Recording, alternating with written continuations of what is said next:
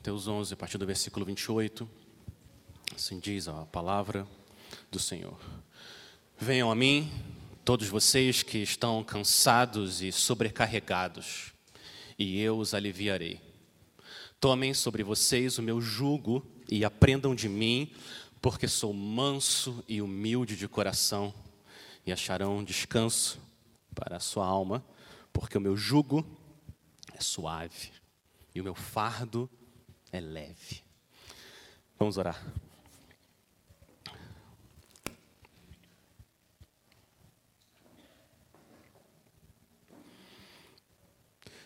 Senhor, nos mostra na tua palavra, nessa noite, a tua maravilhosa graça, que a gente acabou de cantar, que nos liberta da prisão, do pecado, do mundo, Satanás, a morte.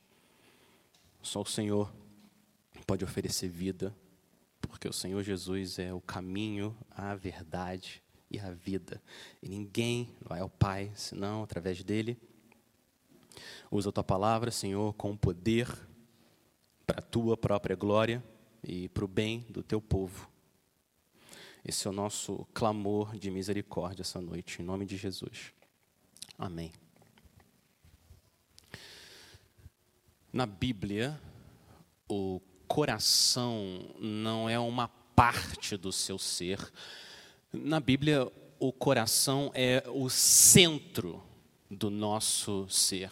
Tudo que você faz, tudo que você fala, tudo que você sente e tudo que você pensa, tudo flui do seu coração.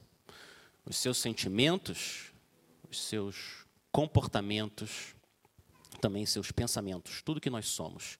Provérbios 4, 23, de tudo que se deve guardar, guarde sempre, guarde bem o seu coração, porque dele procedem as fontes da vida.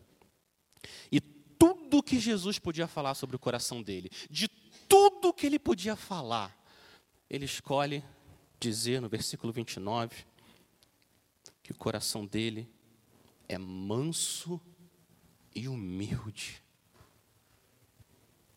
o Filho de Deus, que está sentado à direita da majestade nas alturas, que é o Rei dos Reis, o Senhor dos Senhores, o Alfa e o Ômega, o primeiro e o último, o princípio e o fim.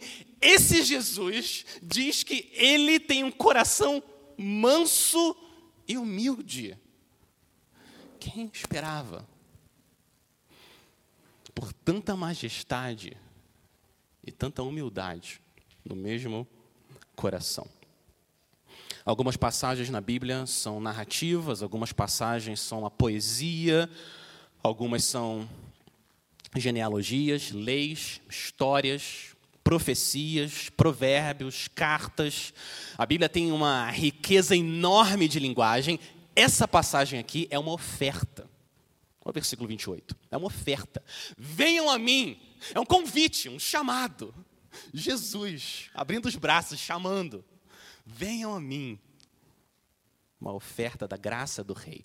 Eu quero olhar com vocês para essa oferta fazendo quatro perguntas.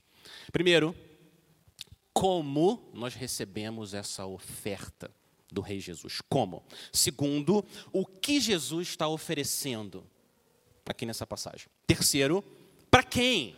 Para quem que ele está fazendo essa oferta? E por último, por quê?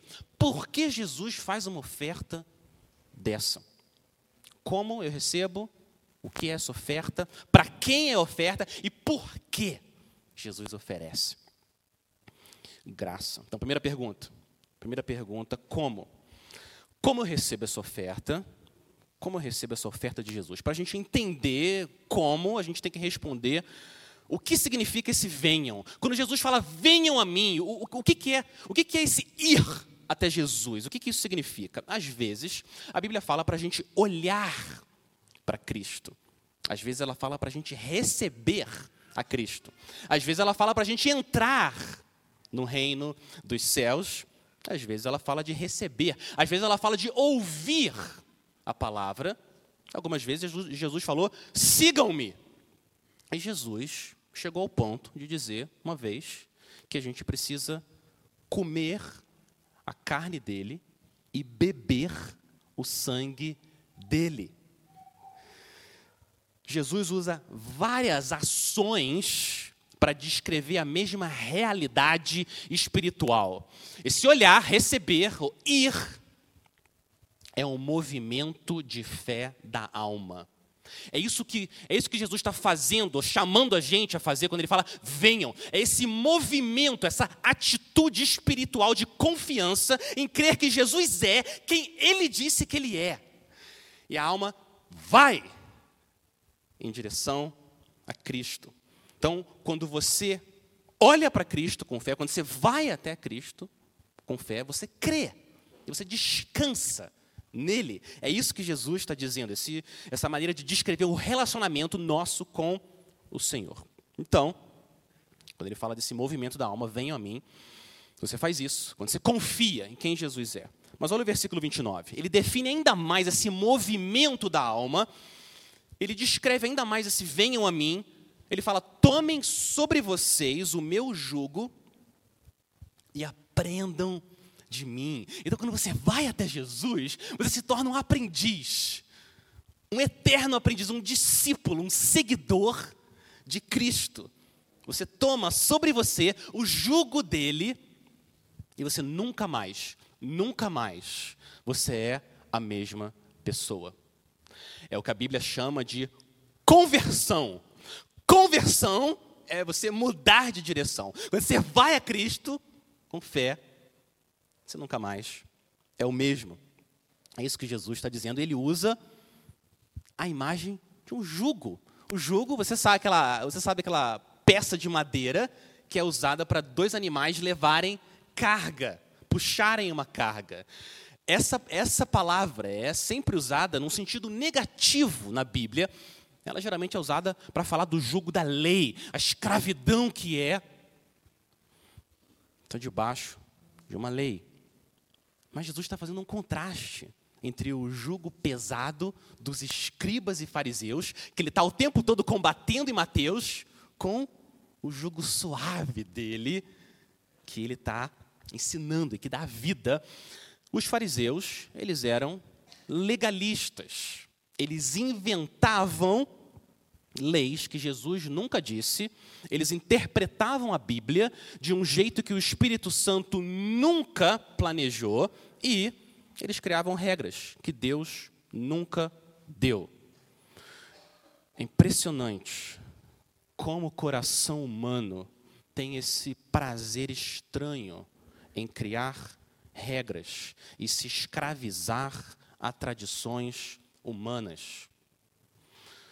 Os homens não podem usar barba, mulheres não podem cortar o cabelo, não pode comer carne de porco, não pode jogar futebol. Os fariseus continuam espalhando tradições de homens. Não é isso que Jesus faz. Como Paulo disse em Colossenses, essas coisas têm aparência de sabedoria, mas elas não têm nenhum valor na luta contra as inclinações da carne. Tem uma coisa nesse mundo que tem valor contra a luta das inclinações da carne: é a sua união com Cristo, sua fé com Cristo. Isso tem valor e poder para transformar o nosso coração, não o fardo pesado dos fariseus. Os fariseus colocam um jugo pesado, um fardo insuportável. Jesus também coloca um jugo e um fardo, mas olha o que ele fala no versículo 30. O jugo e o fardo dele são diferentes. O jugo dele é suave. O fardo dele não é um fardo, o fardo dele é leve. Então, Jesus pega duas palavras negativas e ele inverte o sentido delas para mostrar quem ele é, o que é seguir a Cristo. O jugo dele é um jugo de amor, obedecer a Cristo, obedecer pela fé. Suave, é o fruto do amor de Deus no nosso coração. E o fardo dele, um descanso. 1 João 5,3, porque nisto consiste o amor a Deus, em obedecer aos seus mandamentos, e os seus mandamentos não são pesados. Por que, que os mandamentos de Deus não são pesados? Por quê? Porque ter Jesus como Senhor e você se submeter ao que Ele ordena é, na verdade, liberdade. A verdadeira liberdade está na santidade. O pecado só escraviza a nossa vida. É isso que ele faz. Parece trazer um certo alívio. O André estava orando aqui durante o culto. Pegou alguns exemplos de listas dos pecados: imoralidade sexual, ganância, raiva. Na hora que a gente comete o pecado, a gente vê aquela força dentro e muitas vezes a gente não consegue segurar, a gente comete o pecado, existe um certo alívio terrível em cometer aquele pecado. Em falar com uma pessoa da maneira como a gente não deve. Ou um silêncio pecaminoso. Tem um certo prazer terrível. Mas são promessas falsas. Estranhamente, o pecado só deixa o nosso coração ao mesmo tempo vazio e pesado. Nem as leis dos legalistas, nem a prática do pecado tem o poder de transformar a gente, nos dar alegria. A gente tem que receber a oferta de Cristo pela fé. E é isso que Jesus está oferecendo essa noite para todos nós. O como receber essa oferta, como a resposta é fé, pela fé. Desistir de mim e crer nele. E receber ele por tudo que ele é. A simples confiança de uma criança um pequenino, como Jesus falou no versículo 25. Esse é o como. Segunda pergunta é o que? O que Jesus está oferecendo? O que Jesus está oferecendo? No versículo 28 e 29, duas vezes ele fala sobre a oferta dele, o que a gente mais precisa. E às vezes a gente nem consegue distinguir, entender o que, que a gente mais precisa. É de descanso. A gente precisa de descanso. Versículo 28. Venham a mim, todos vocês que estão cansados e sobrecarregados, e promessa: eu os aliviarei. Tomem sobre vocês o meu jugo e aprendam de mim, porque sou manso e humilde de coração e promessa. Vocês acharão descanso. Descanso para a sua alma, nossa alma tão agitada com tantas coisas pecado dentro, pecado fora. Jesus oferece descanso. Essa última frase, versículo 29, essa última frase, vocês acharão descanso para a sua alma, é uma citação do profeta Jeremias. Jeremias 6, 16 e no contexto de Jeremias, quem está falando é Deus. E Deus está oferecendo descanso para o povo de Israel. E agora vem Jesus, ele pega a frase do profeta Jeremias e ele diz: Eu sou aquele que, em nome de Deus, ofereço esse descanso. O descanso que só Deus pode dar. Eu ofereço. Quem que pode falar desse jeito? Senão o Rei da Glória. Ele chama a gente: venham a mim. 350 anos atrás, um pregador batista chamado John Bunyan. Ele escreveu um livro sobre a jornada do cristão aqui, um livro chamado O Peregrino. Em um trecho dessa história, ele narra a conversão do cristão, que é o nome do personagem do livro O Peregrino, e ele narra cristão está correndo com muita dificuldade, ele tem um fardo enorme nas costas, enorme, ele corre com muita dificuldade entre dois muros. O nome dos muros é salvação. E ele está andando, tentando correr, mas é muito difícil, por causa desse fardo enorme nas costas, até que o peregrino sobe num monte. E ele chega nesse monte e tem uma cruz. E ele olha um pouco para baixo e tem um sepulcro. E aí o cristão, assim que ele olha para a cruz com fé, o fardo cai das costas dele e vai rolando, rolando, rolando e entra no sepulcro. E ele diz que ele nunca mais viu aquele fardo. Ele fica muito feliz, ele fica aliviado, e ele diz: ele me concedeu descanso através do sofrimento dele, da vida dele e da morte dele. E o cristão para um pouco para se maravilhar diante daquela cruz. Ele só olhou para a cruz e o fardo caiu e foi para o sepulcro. Ele fica olhando, parado. E começa a escorrer lágrimas do dos olhos do cristão. Ele está ali chorando diante da cruz e começa a chegar anjos. Anjos. O primeiro anjo diz: Seus pecados estão perdoados. Aí vem um segundo anjo.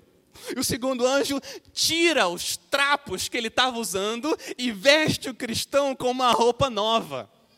E vem o terceiro anjo e dá para o cristão um rolo selado, simbolizando o selo do Espírito Santo, que agora ele tem, porque ele recebeu a Cristo, ele foi até a Cristo com fé. E os anjos vão embora. E o John Bunyan diz que o cristão deu três pulos de alegria. Três pulos de alegria, aliviado. Ele começa a cantar e cantar para o rei dele e continua a caminhada em direção à cidade celestial entre os muros chamados salvação. Esse é o descanso e o alívio que Jesus oferece para todos nós essa noite. Quando você olha para a cruz, você experimenta o que o peregrino experimentou. A pergunta que a gente está respondendo então é o que? O que Jesus está oferecendo. Então, oferecendo descanso. No versículo 29, vocês acharão descanso. No reino de Deus é diferente da nossa cultura. No reino de Deus, os convidados chegam de mãos vazias e é o anfitrião que dá o presente. É ele que dá o descanso. Mas repara no texto que Jesus não disse: venham até o descanso. É isso que ele está dizendo. Venham até o descanso. Ele não falou isso. Ele falou: venham até a mim. Venham a mim. Quando você vai até Cristo, você experimenta descanso. O descanso é o resultado de você ir a Cristo. Mas se a gente volta para a pergunta, o que Jesus está oferecendo? De forma mais profunda e mais real, o que Jesus está oferecendo é Jesus. Ele está oferecendo Ele. Essa é a oferta. Eu estou me oferecendo. Venham a mim. E você experimenta descanso por causa do relacionamento, da comunhão comigo. Quando você desiste de você e você descansa nele, você experimenta esse alívio na alma.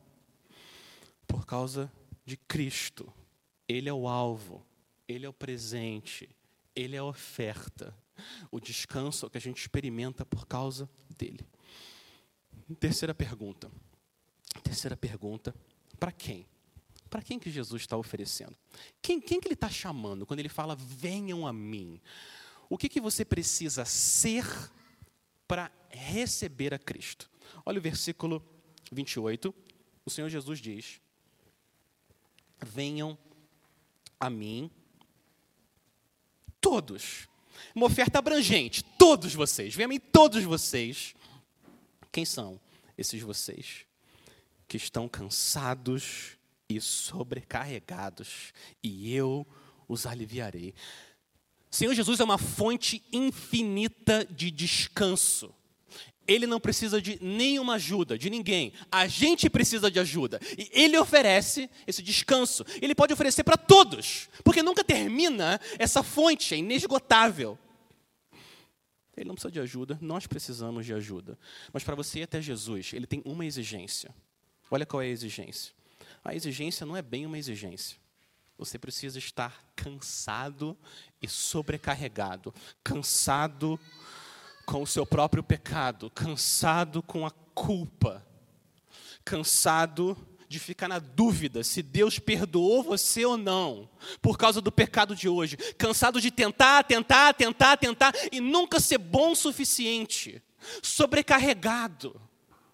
Jesus convida esses. Repara que o Senhor Jesus não falou: venham a mim todos vocês que cumpriram a lei. Ele não disse: venham a mim vocês que nunca cometeram um pecado grosseiro. Venham a mim vocês que têm uma boa família. Venham a mim vocês que têm um passado limpo. Venham a mim vocês que não têm vergonha de nada no passado. Não, ele não falou isso. Não foi isso que ele disse. Venham a mim, você, você que está cansado, sobrecarregado com seu pecado. É esse que o Senhor chama. Todos nós sabemos o que é carregar o peso da culpa. Se tem uma experiência que todos nós aqui sabemos o que é, é carregar o peso da culpa. A nossa consciência fica nos acusando, a gente fica cansado.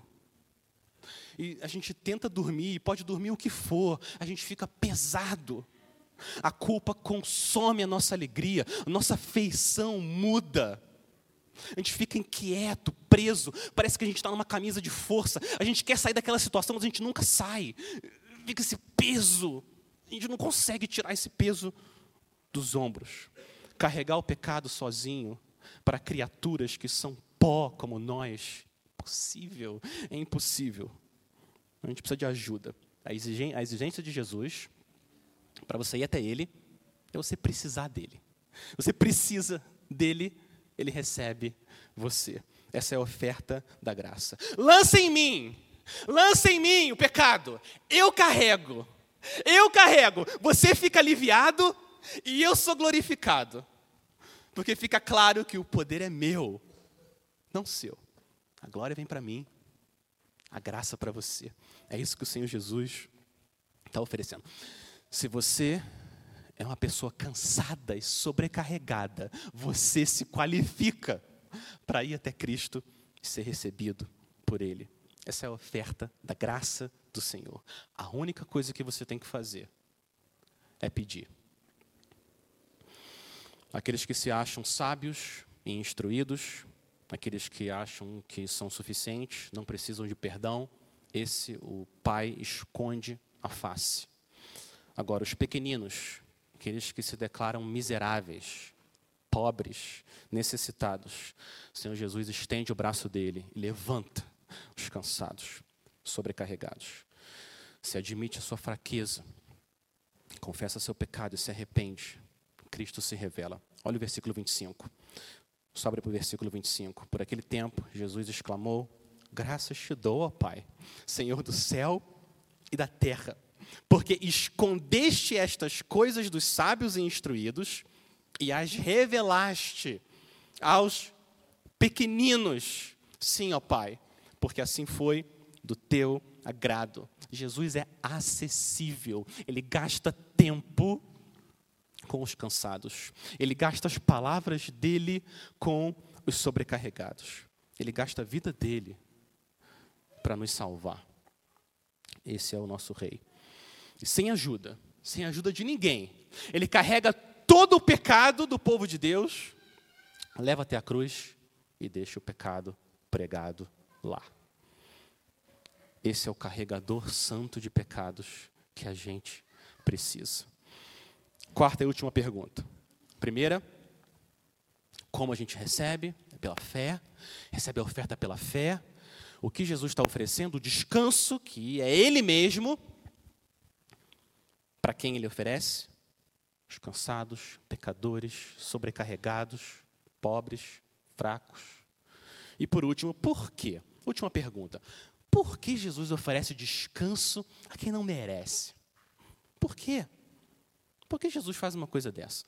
A resposta está no coração de Jesus. O coração de Jesus é o coração dessa passagem. Se você pergunta, por que, eu devo ir a Cristo? Como é que eu sei que Ele vai me receber se eu for? Como é que eu posso ter certeza? Se eu for só pedir, sem oferecer nada, só pedir misericórdia, me perdoe, como é que eu sei que Ele vai me receber?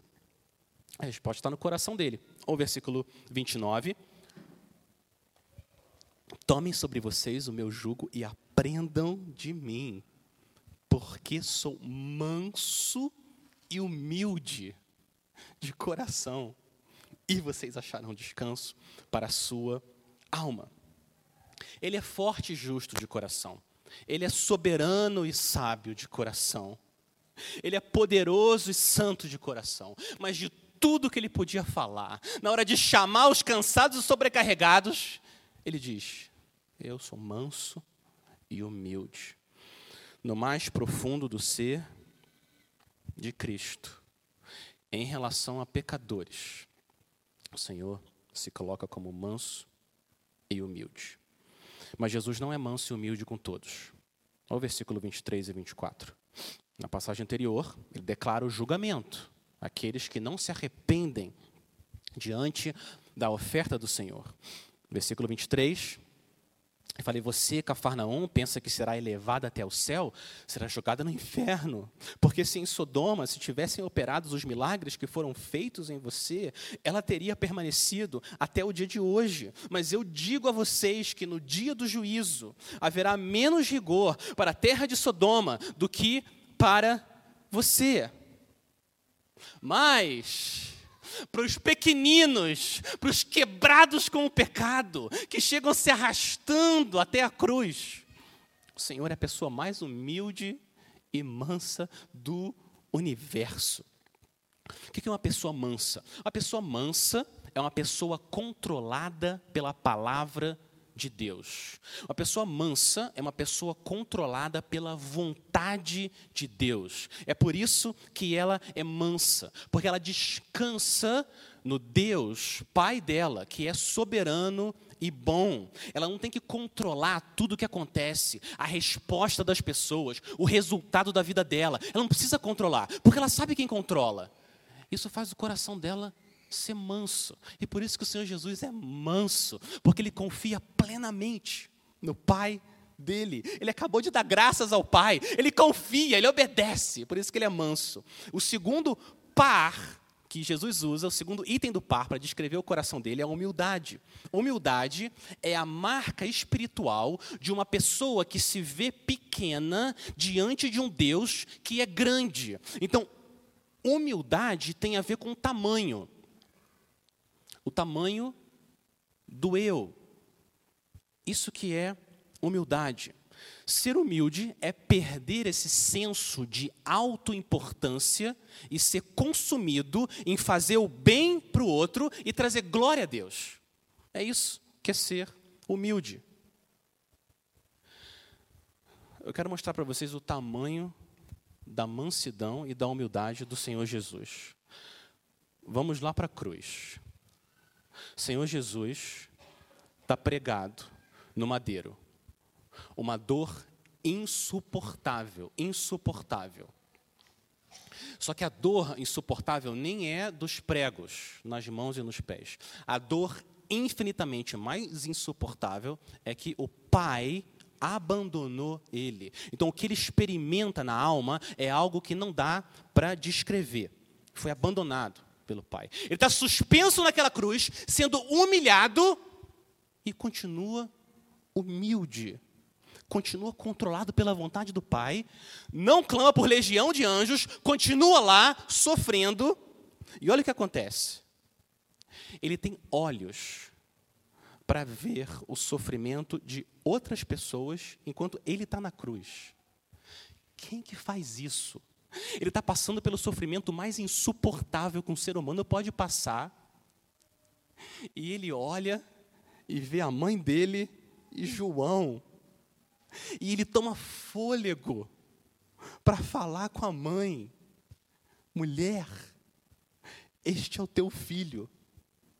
Ele pega fôlego de novo, olha para João, essa é a sua mãe ele está passando pelo maior sofrimento que pode ser concebido. E ele está se submetendo à vontade de Deus e amando as pessoas. Quem que pode fazer uma coisa dessa? Se não for o Rei Jesus. Que Salvador que a gente tem. Por que, que a gente não vai mais até Ele quando a gente está cansado e sobrecarregado?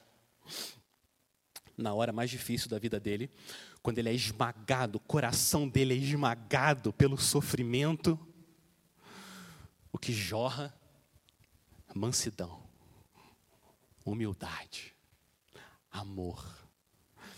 Esse é o nosso Salvador. Ele não considerou o ser igual a Deus algo que ele deveria apegar-se, mas ele se esvaziou, foi obediente até a morte e morte de cruz como um Salvador manso e humilde assim, se a gente pensa um Salvador assim, desse jeito, o que, que pode impedir a gente de ir até Ele? Que razão que a gente tem para não ir até Ele? Mas Satanás é o pai da mentira. O nosso coração é uma fábrica de enganos. a gente acaba parando, ao invés de ouvir o vem e ir. Dois enganos terríveis que a gente acaba experimentando. O primeiro engano é o engano dos fariseus. Essa ideia de que eu não preciso de Jesus, eu estou bem, eu estou bem, eu não preciso, eu sou uma pessoa, em geral, boa. Esse é um engano mortal para a alma. Se você passa os seus dias sem confessar os seus pecados, sem ir até o Senhor, sem pedir perdão, sem ter comunhão com o povo dele, as palavras para você de Jesus são Arrependa-se, arrependa-se, porque o reino de Deus está próximo e já chegou.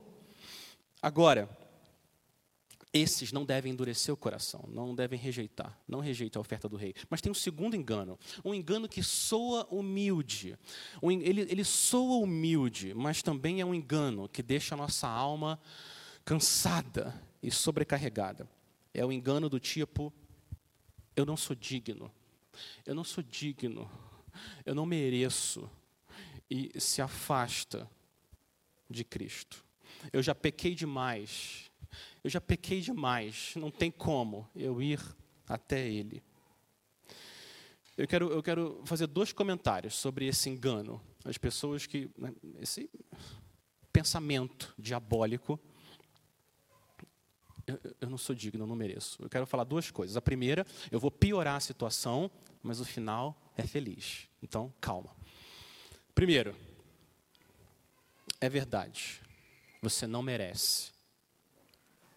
Você não é digno. Essa parte você está certo.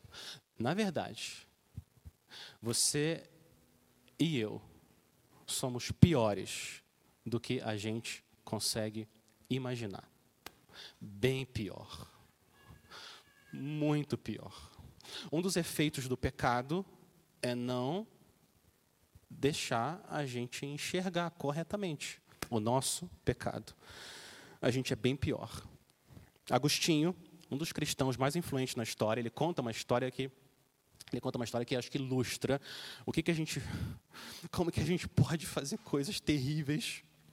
Ele conta quando ele, era, quando ele era adolescente, ele olha uma árvore cheia de pera na casa do vizinho, ele vai até lá, até o campo do vizinho, para roubar pera. Depois ele medita nessa experiência, e ele foi lá, roubou pera, ele nem gostava de pera. Eu nem gostava de pera. Eu fui lá, roubei pera, quase não comi e dei para os porcos. Por que, que eu fiz isso? Por causa do nosso pecado. Esse prazer de fazer coisas que ofendem ao Senhor. Então, a primeira coisa que eu quero dizer para aqueles que dizem: eu não, não sou digno, eu não sou digno, não mereço. É verdade, você não é digno. Mas para com essa jornada para o seu interior. Interrompa essa jornada para o seu interior. Porque a segunda, coisa que eu, a segunda coisa que eu quero dizer, olha o versículo 28. Olha de novo para o texto. Jesus não disse: vá até o seu coração para ver se você merece. Vá até o seu coração, mergulhe no fundo na lama e vê se você acha alguma coisa naquela escuridão. Não foi o que Jesus disse. Ele não falou isso. Ele falou: vem até a mim por causa do meu coração, não o seu coração. Então, pecador, para de olhar para o seu coração. Olha para ele. E você vai até ele. Ele falou que ele é manso e humilde. E ele recebe pecadores como nós. O seu problema é que você está olhando para você, não para Ele. É para Ele que a gente tem que olhar. E a razão da oferta de Jesus está no coração dele próprio. Fica olhando para a cruz. Fica olhando para a cruz. Até que seus olhos, como do cristão, do peregrino, comecem a derramar lágrimas. Isso dá alívio e descanso para a alma, não o seu coração. E foi o que Agostinho fez. Os anos se passaram e o Senhor se revelou para Agostinho. Pegou um homem que era um sábio instruído nos reinos desse mundo e transformou ele num pequenino, mesmo ele sendo super inteligente, transformou ele num pequenino do reino dos céus E Agostinho entendeu, as escamas caíram, e ele escreveu essa frase famosa. Ele disse, numa oração: Fizeste-nos para ti. Nosso coração está inquieto enquanto não descansar em ti. Amém, Agostinho. Só tem um lugar nesse mundo que você pode achar descanso para sua alma. Não é em você, não é na lei, é nele. Cristo, cruz. Agora, quem que ia imaginar que o rei que tem toda a autoridade nos céus e na terra ia ter um coração manso e humilde para com aqueles cansados e sobrecarregados? Por que, que Jesus pode oferecer esse descanso? Eu quero terminar respondendo de uma outra maneira. Por que, que Jesus pode oferecer o descanso da alma? Ele só pode oferecer esse descanso para a sua alma, porque a alma dele foi afligida até a morte no jardim do Getsemane. E ele suou sangue por nós. Ele pode oferecer descanso para nossa alma, porque ele trabalhou perfeitamente, cumpriu toda a lei de Deus, até ele chegar lá naquela cruz e dizer: Está consumado, eu terminei, eu obedeci tudo perfeitamente no lugar de vocês, para a glória do meu Pai. É por isso que Ele pode oferecer descanso. O fardo dele é leve, mas para esse fardo dele ser leve, Ele teve que carregar o infinito peso do pecado nos ombros, sozinho, e levar até a cruz. O jugo dele é suave. Mas para ele oferecer esse jugo, ele teve que vestir uma coroa de espinhos. Só um rei assim pode oferecer de graça descanso para a alma. E que ele está chamando todos nós hoje, todo dia, todo dia, a ouvir o chamado dele. Venham a mim, venham a mim, e eu os aliviarei. Vamos orar?